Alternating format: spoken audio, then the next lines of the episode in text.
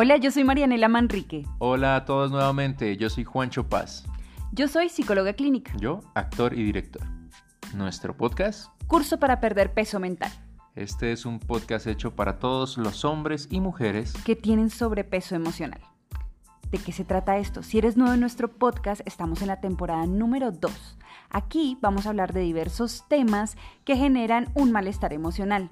Es decir, hay veces que en nuestra vida tenemos situaciones que nos generan malestar emocional, pensamientos chatarra o también situaciones que no sabemos cómo llevar a cabo. Aquí vamos a aprender a cómo manejarlo para que no tengamos ese sobrepeso emocional. Muy bien, está en el lugar correcto para perder esos kilitos mentales de más. Así que muy atentos porque hay gente que se preocupa mucho por lo externo y solamente por el físico. Que a nosotros también nos gusta hacer ejercicio, solamente que nos preocupamos más por la mente.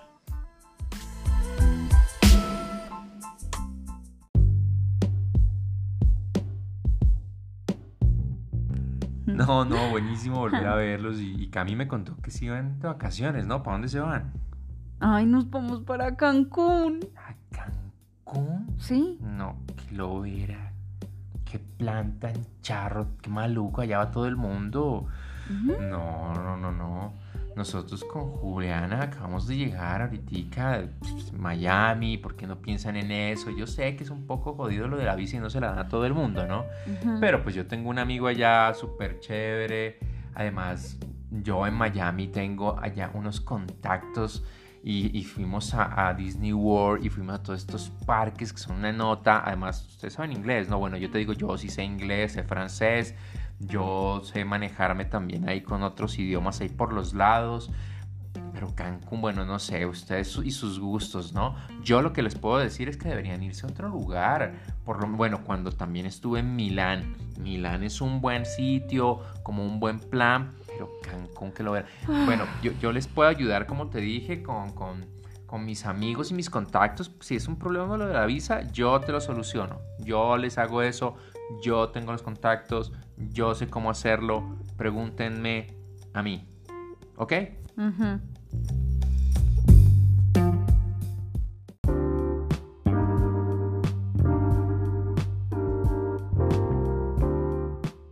Hola, hola para todos, buenas noches, muchas gracias por estar nuevamente con nosotros en Curso para Perder Peso Mental. Hoy en un capítulo más donde hablaremos de el egocentrismo.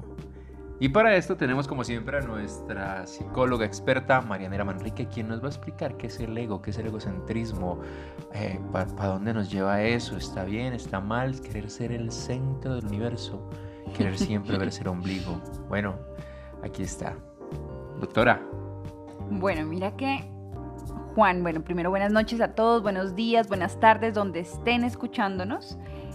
Creo que este es un caso, ya que es de sobrepeso emocional, como de una gastritis por egocentrismo. Así que para tratar esta gastritis, primero vamos a entender bien qué es ser egocéntrico. ¿Mm? Empecemos porque una persona egocéntrica pues es, ella que, es aquella que se considera la mejor o la más capacitada para, para, realizar ciertas funciones o cuando se habla de un determinado tema, como nos pasaba ahorita con este personaje del sketch. ¿No? Que se siente que él es el que sabe realmente a dónde ir de vacaciones, que es lo mejor para poder disfrutar del tiempo libre, eh, todos sus éxitos que ha tenido con los viajes y con su novia. En fin, Además suelen tener ciertas actitudes como hablar, recalcar gran parte del tiempo sus capacidades, aptitudes o logros de vida. Y en muchos casos las personas egocéntricas suelen creer que su opinión es más importante que la de los demás y por lo tanto cualquier diferencia, escuchen muy bien, cualquier diferencia que exista con ellas será despreciada o ignorada. Entonces lo sienten como que no, no vale la pena ni escucharlo, mejor hagamos de cuenta que no estoy con esta persona. El egocentrismo también se puede definir como una exagerada exaltación de la propia personalidad y pues de tal manera se le considere como el centro de atención o centro del mundo que tú deseas, que tú decías, perdón, y que tú también mencionabas que era como el ombligo del mundo. Y también pues esta persona em, pues es también como el centro de esas actividades generales que realizan un determinado, en un determinado contexto, ya sea en el trabajo, ya sea a nivel familiar, social, de pareja, o sea, el egocentrismo puede aparecer en cualquiera de nuestros contextos de vida. ¿sí? Y esta palabra tiene su origen en latín, en, en el que ego significa yo, es decir, yo, el yo, yo. Yo soy tal cosa, yo me considero así, yo he logrado, yo tengo la razón, yo sé realmente qué se debe hacer, yo soy el que definitivamente eh, sabe cómo actuar en esta situación. Y pues de ahí es que viene toda esta parte del egocentrismo. Hay que entender que el egocentrismo también se trabajó, o lo trabajó un psicólogo, lo han trabajado muchos psicólogos, pero hay un psicólogo que habla desde, desde la infancia, es decir, el egocentrismo en la infancia. Jean Piaget, que es un reconocido psicólogo que yo creo que muchos hemos escuchado, afirmaba que todos los niños pequeños son egocéntricos debido a que todavía no desarrollan esa capacidad de entender las diferencias de opiniones y de circunstancias con otras personas en comparación con las propias. Es decir, ellos no pueden sacarse de sí eh, cada una de las opiniones, sino todo el tiempo lo hablan es a través de ellos es que ven el mundo. Pero estas actitudes hay que tener muy claro que solamente se dan en una etapa evolutiva. Eso no quiere decir que esto perdure en la vida, sino que nosotros sí tenemos a veces algunos rasgos de personalidad que se van hacia el egocentrismo. No es casualidad, digamos, que una de las primeras palabras que, digamos, aprenden los bebés sea mío. Y uno escucha mucho con sus sobrinos, con sus hijos, de mío, ¿de quién es esto? Mío. Y así no sea de él, es de él. Porque todo lo que hay a su alrededor le pertenece. Y pues bueno, estas conductas se hacen presentes, como les decía, con más frecuencia en los bebés de 12 a 24 meses, pero incluso se puede prolongar hasta los 5 años de edad, pero más adelante, no. Ok, pero podríamos decir entonces que el ego lo tenemos todos, que todos hemos sido en algún momento egocentristas, lo que decimos que desde en, en, esa etapa evolutiva cuando uno es niño es egocentrista, pero uno cuando crece también tiene un ego. Claro, el ego es el yo, y el yo pues no se desprende de nosotros. Y ese yo hay que más bien saberlo cómo manejar. Pero el, o sea, cuando yo hablo de centrismo, egocentrismo, es porque me centro únicamente en lo que yo creo que es, en lo que yo creo o considero que debe ser. ¿sí? No me puedo salir de mi esquema, de mis creencias, sino simplemente es la única verdad y también tengo que ser entendido y comprendido y captado así por el mundo. Ah, ok, es como esas personas que tienen frases típicas para eso, ¿no? Como, ah, siempre tengo la razón. Eh, Ajá. Bueno, puedes intentarlo, pero te vas a equivocar. Eh, dale, investiga y busca, pero al final me vas a, dar la razón. Eh, si no lo haces como yo te digo, vas a fracasar. Sí, estas personas. Yo ya viví eso y definitivamente sé que así no es. Bueno, muy bien. Primera parte del egocentrismo. Por ahí, ¿algún oyente? ¿Ha egocentrismo? ¿Lo sufre? ¿Lo sufrió? ¿Lo padece? ¿O tiene algún amigo, amiguillo por ahí? Pues bueno, los invitamos a que escuchen este hermoso cuento sobre el egocentrismo.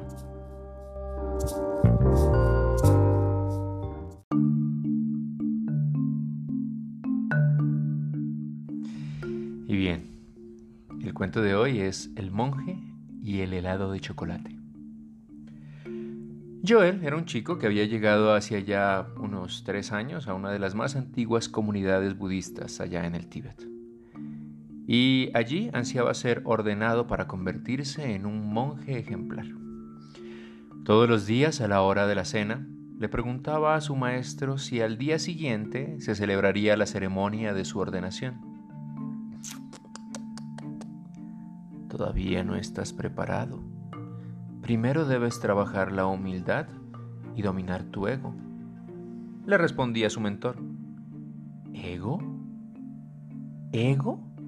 El joven no entendía por qué el maestro se refería a su ego. Pensaba que merecía ascender en su camino espiritual ya que meditaba sin descanso y leía a diario las enseñanzas del Buda.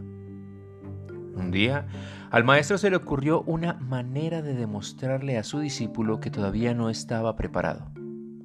Antes de dar comienzo a la sesión de meditación, hizo un anuncio. Quien medite mejor tendrá como premio un helado. De chocolate, añadió el anciano. Tras un breve alboroto, los jóvenes de la comunidad comenzaron a meditar. Joel se propuso ser el que mejor meditaba de todos sus compañeros.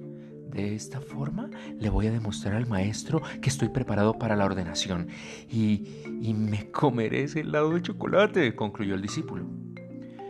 Joel consiguió centrarse en su respiración, pero al mismo tiempo visualizaba un gran, pero gran y delicioso helado de chocolate que iba y venía como un subido en un columpio. Ay, no, no, no, no, no, no puede ser. Tengo que dejar de pensar en el helado de chocolate. Otro se lo ganará. Se repetía todo el tiempo.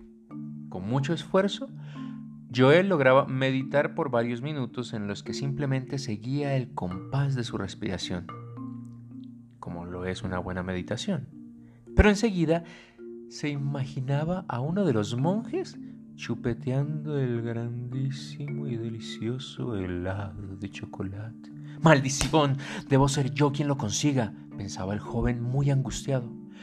Cuando la sesión finalizó, el maestro explicó que todo lo habían hecho muy bien, salvo alguien que había pensado demasiado en el helado, es decir, en el futuro, y por eso no había logrado tener una buena meditación. Joel se incorporó, se colocó de pie, y antes de decir algo, el maestro... Yo pensé en el helado, lo dijo. Sí, se lo admitió en frente del maestro. Pero ¿cómo puede saber que fui yo quien pensó demasiado en el helado. No, muchacho. No pude saberlo. No podía como saberlo. Pero sí puedo ver que te has sentido tan aludido como para levantarte e intentar situarte por encima de tus compañeros. Así, querido Joel, es como actúa el ego.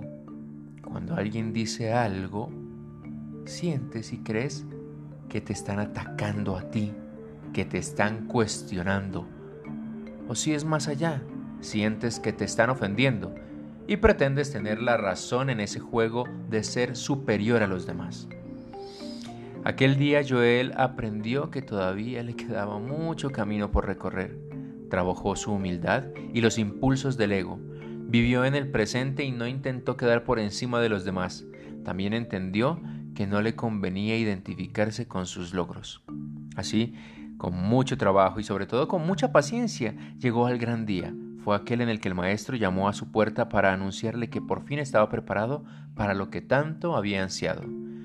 Cuando llegó al templo, encontró a nadie allí, solo una pequeña tarima, y sobre ella caía una gran luz en todo el centro del escenario y solamente había un gran y delicioso helado de chocolate.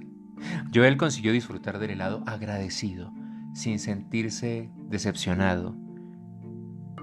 Y a continuación le ordenaron que había sido uno de los jóvenes más concentrados, con la mejor meditación y que por eso había logrado el tan anhelado helado de chocolate.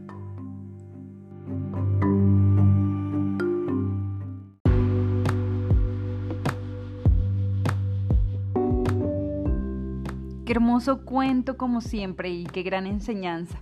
Muchas veces nos sentimos aludidos y a veces ahí es cuando sale como ciertas características del egocentrismo en donde creemos que todo gira alrededor de nosotros y cada una de las opiniones o situaciones que suceden las sentimos muy personales, ¿no?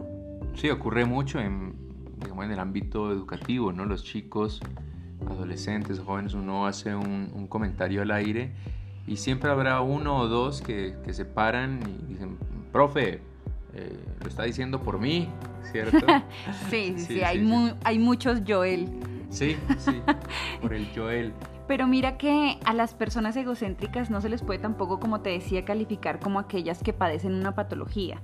O sea, el egocentrismo, por eso digo que también hace parte de nuestra personalidad, lo que pasa es que también hay que saberlo medir.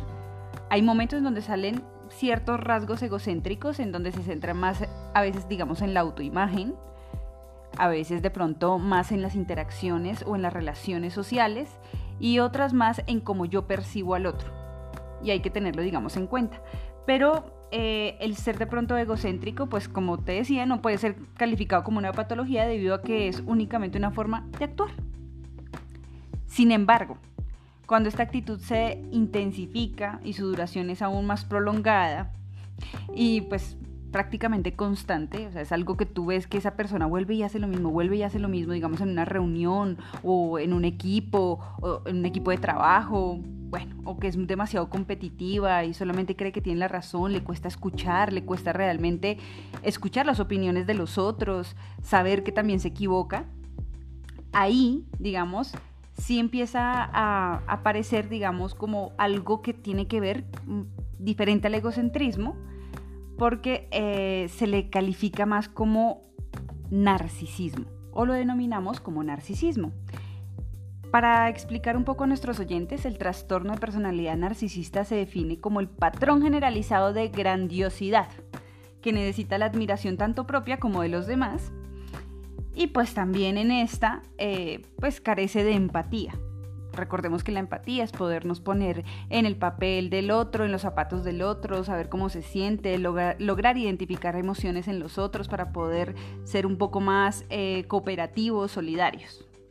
Esta patología suele comenzar en los jóvenes y puede surgir por diversos contextos.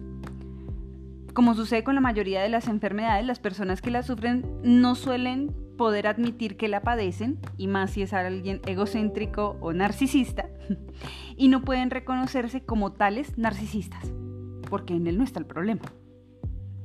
Algunas características de las personas que, digamos, padecen el trastorno pues, de personalidad narcisista incluyen las creencias de que su propia existencia es grandiosa y única y que se creen personas especiales que solo deberían relacionarse con personas de igual característica y no con aquellos que consideran, digamos, inferiores. Entonces, siempre dicen, ay, no, yo mejor a ese grupo no, yo ahí no, como que no pego, como que me siento mosco en leche y resulta también es que no tienen la apertura social para poder compartir con otras personas porque sienten que son inferiores a ellos.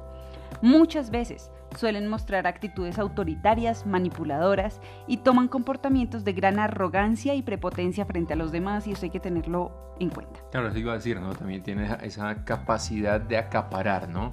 Estas personas que son narcisistas y tienen este ego tan grande, quieren que ese núcleo, ese grupo de amigos sea solo para ellos. Estos son mis amigos y, no puedes irte de ahí. Porque si te vas es como si él estuviera perdiendo algo o si estuviera perdiendo poder, ¿no? Pues está perdiendo algo que es de su posesión, ¿sí? O sea, es mío. O sea, ¿cómo así? ¿Cómo así que tú te vas a ir con otro grupo de amigos? Vas a perder también credibilidad, te vas a untar de algo. ¿Sí? No pueden, no pueden porque creen realmente que les pertenece y les pertenece no solamente la parte social, sino les pertenece también, digamos, su pareja, les pertenece también, ellos tienen la única verdad, eh, les pertenece, digamos, su equipo, les pertenece su trabajo y así, y nadie más va a poder hacer mejor su trabajo que él mismo o ella misma.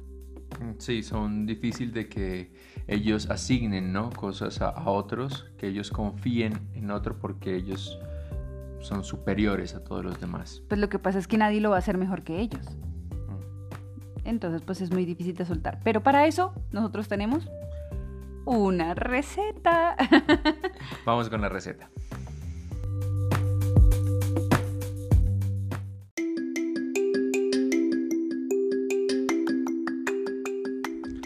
La obesidad mental. Mucha gente no se preocupa tanto por el problema como sí lo hace por la solución. Y la mayoría busca fórmulas milagrosas. Por eso decidimos crear la Reduce Basket, que es una sección donde te vamos a dejar una receta para bajar esos kilitos mentales de más. La de hoy, como bien lo decía la doctora, estará enfocada en atacar la gastritis del egocentrismo suele aparecer por el consumo excesivo de conductas que nos llevan a tener este malestar. Pero lo vamos a lograr con nuestra milanta casera de altruismo, que ayuda a limpiar tu organismo de todas esas actitudes que están en exceso, en este caso, el manejo de la autoimagen sobrevalorada, la hipersensibilidad, sentimientos de poder y la manipulación, que causan una dificultad en tu diario vivir con los demás y contigo mismo. Así que tomen papel y lápiz y apunten. Muy bien, prepara tu licuadora mental. Una batidora para esponjar los ingredientes y así tener un buen resultado emocional. Así que vamos con nuestros ingredientes. Primero, un vaso de conciencia que nos ayudará a que podamos visualizar mejor las inseguridades y el concepto que tenemos de nosotros mismos y así evitar esa autoestima sobrevalorada. Segundo ingrediente, cuatro cucharadas de empatía para poder reconocer los sentimientos de los demás y poder valorar las características de otros, y no cegarnos únicamente con lo que nosotros creemos de nuestras capacidades, sino también ver y visualizar que los otros necesitan de nosotros y también que ellos tienen cosas positivas. Tercer ingrediente, tres cucharadas de análisis social para evitar sentir los comentarios de manera personal y ya dejar de estar sintiéndonos tan aludidos por cada comentario y tomarlo como si solamente se dirigieran hacia nosotros. Por último, dos cucharadas de asertividad para poder recibir de mejor manera las opiniones o señalamientos de otros y dejar de compararnos. La comparación es porque nosotros creemos con el egocentrismo y con esta gastritis es que nosotros únicamente tenemos la razón y no entendemos por qué otros quieren estar mostrando algo que no son.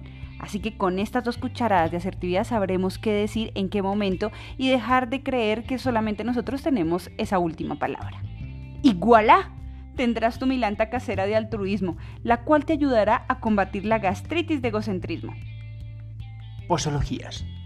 Esta debe llevarse como receta a revisión en un especialista para empoderar y afianzar mejor tus ingredientes y así atacar de manera directa la gastritis de egocentrismo, que es un malestar que se instaura fácilmente en tu personalidad y necesita un proceso continuo. Un proceso continuo. Un proceso continuo.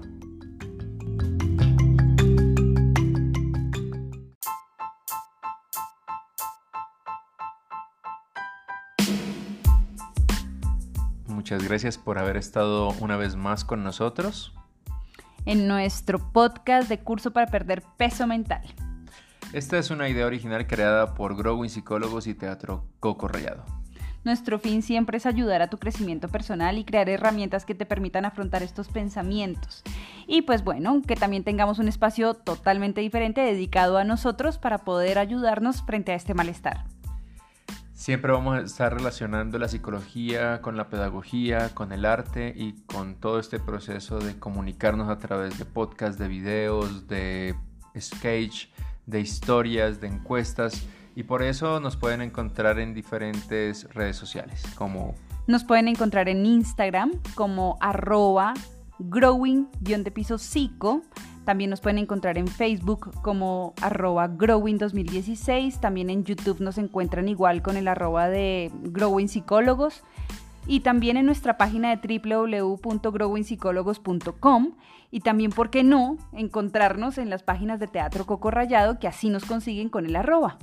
Sí, como les decimos, siempre estamos creando contenido eh, desde las artes, desde las experiencias audiovisuales y todo con un solo propósito y es tratar de llegar cada vez a más y más oyentes. Gracias a todos los que nos escuchan siempre, a todos los que nos puedan recomendar, a todos los que puedan compartir este podcast.